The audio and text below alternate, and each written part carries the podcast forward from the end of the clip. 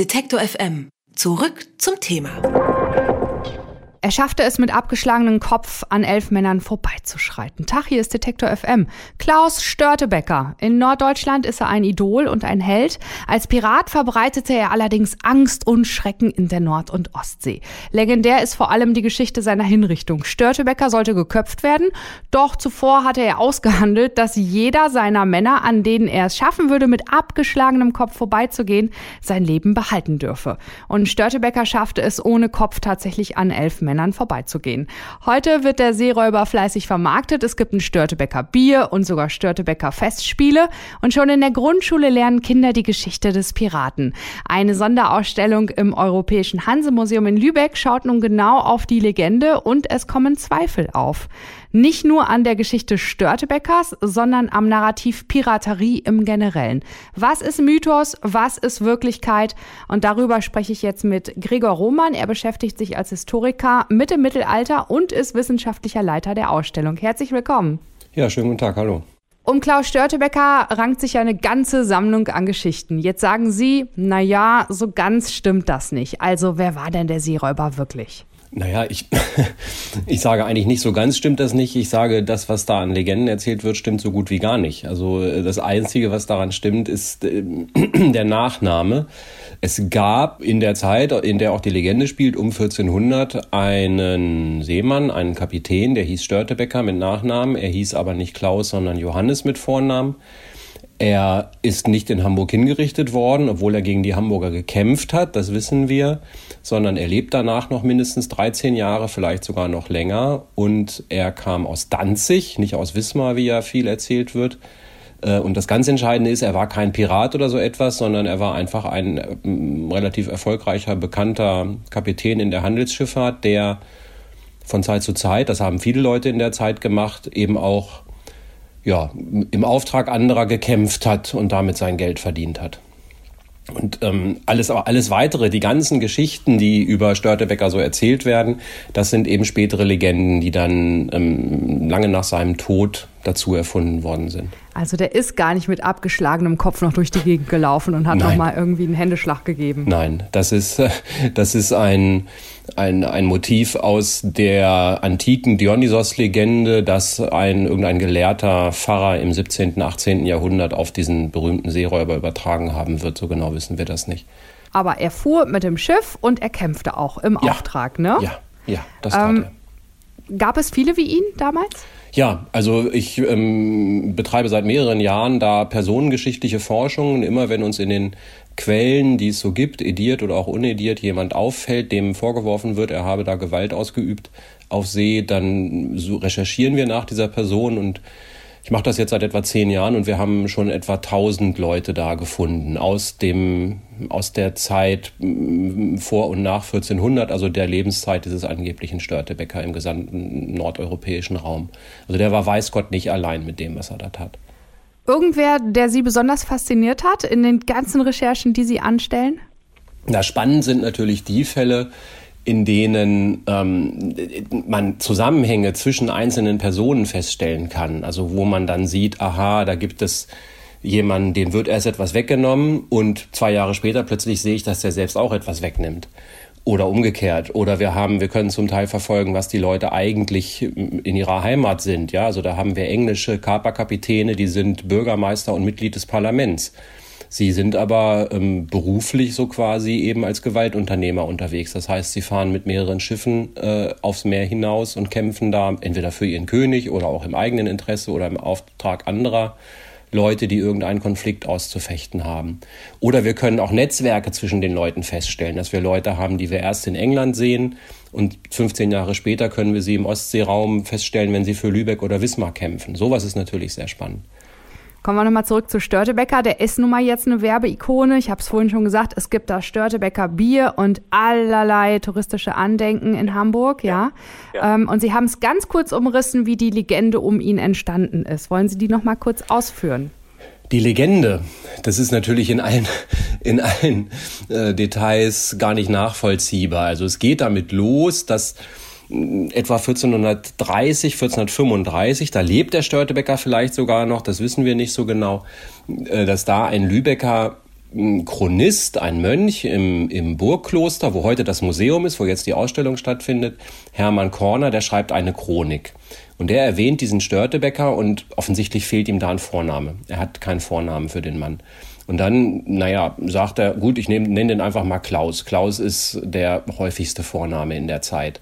Äh, eigentlich heißt der Mann Johann, was der zweithäufigste Vorname wäre. Ähm, und dann vielleicht auch der Name Störtebecker, also Stürz- oder Deckelkanne. Ähm, das lädt natürlich zu so Assoziationen zum Trinken und sowas ein. Dann geht das los, dass mit seinem Namen offenbar ja so Geschichten verbunden werden. Äh, schon noch aus dem 15. Jahrhundert wissen wir, dass dieser Name irgendwie als besonders berüchtigter Kämpfer auf See da irgendwie bekannt ist im Nordseeraum oder Nord- und Ostseeraum. Und dann im 16. Jahrhundert gibt es ein Störtebecker Lied. Interessanterweise taucht das in Süddeutschland auf, wo diesem Störtebecker schon so allerlei Dinge zugeschrieben werden. Unter anderem, dass er ins Morgenland geht und da die, eine Prinzessin heiratet, die Tochter des Sultans. Also das ist so, sind so orientalistische Klischees, die dann damit verbunden werden. Äh, und dann geht es los, diese Geschichte, ja, mit dem, dass er ohne Kopf noch am, an, seinem, an seinem Henker und an seinen Leuten vorbeigelaufen ist. Das ist eben Dionysos-Legende. Ähm, Im ganzen Nord- und Ostseeraum findet man Orte, die von sich behaupten, hier habe Störtebecker also entweder seinen Schatz vergraben oder die örtliche Bürgermeistertochter geheiratet oder sonst irgendeine Heldentat begangen, ja. Ähm, ja, was soll er noch alles getan haben? Im Kampf gegen die Hamburger natürlich besonders wild aufgetreten sein. Seit dem 19. Jahrhundert gibt es diese Sozialrebellenschiene, dass ihm zugeschrieben wird, er habe so quasi den Reichen genommen, den Armen gegeben. Ähm, ganz prominent ausformuliert von Theodor Fontane in einem unvollendet gebliebenen Roman über die Vitalienbrüder, wo Störtebecker so eine Art protokommunistischer äh, Anführer so einer Kommunebewegung quasi ist. Äh, und dann im 20. Jahrhundert ist er im Grunde politisch instrumentalisiert worden von allen Seiten. Also als, als linker Volksheld, als arischer äh, Übermensch in der NS-Zeit. Äh, als solcher geistert er ja heute auch noch so durch die Wahrnehmung unter, unter Rechten.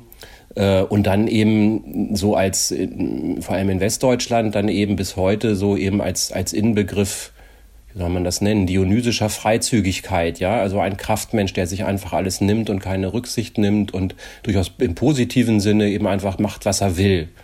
Äh, und das ist eben auch der Störtebecker, der, der, dieser Störtebecker Festspiele auf Rügen und der Störtebecker, nachdem das Bier benannt ist und all diese Dinge.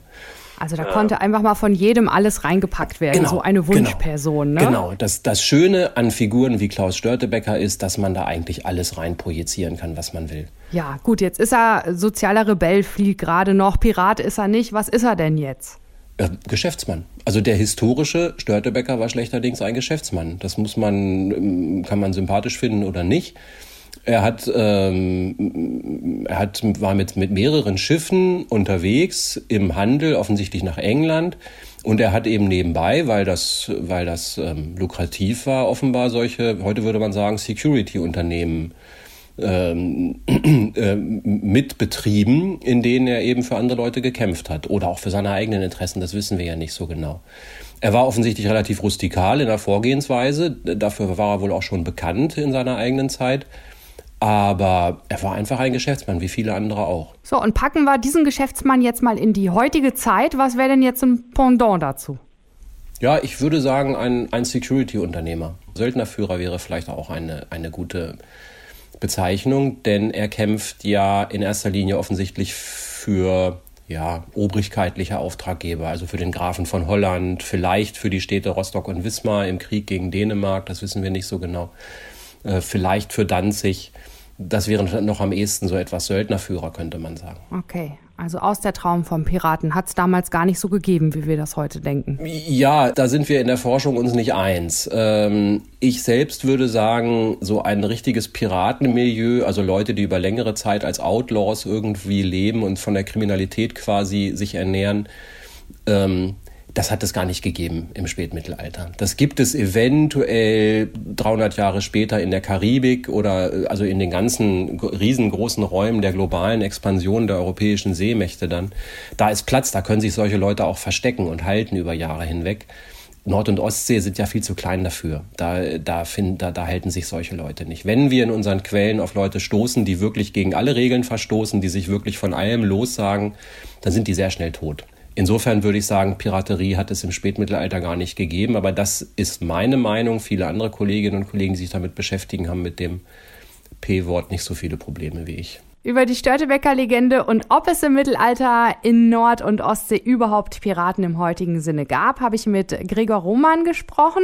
Er ist wissenschaftlicher Leiter der Sonderausstellung Störtebeker und Konsorten Piraten der Hansezeit. Und die können wir uns angucken im Europäischen Hansemuseum in Lübeck. Und ja, da können Sie sich dann selbst ein Bild davon machen. Die geht noch bis zum 19. April 2020. Vielen lieben Dank für dieses interessante Gespräch. Dankeschön. Alle Beiträge, Reportagen und Interviews können Sie jederzeit nachhören im Netz auf detektor.fm.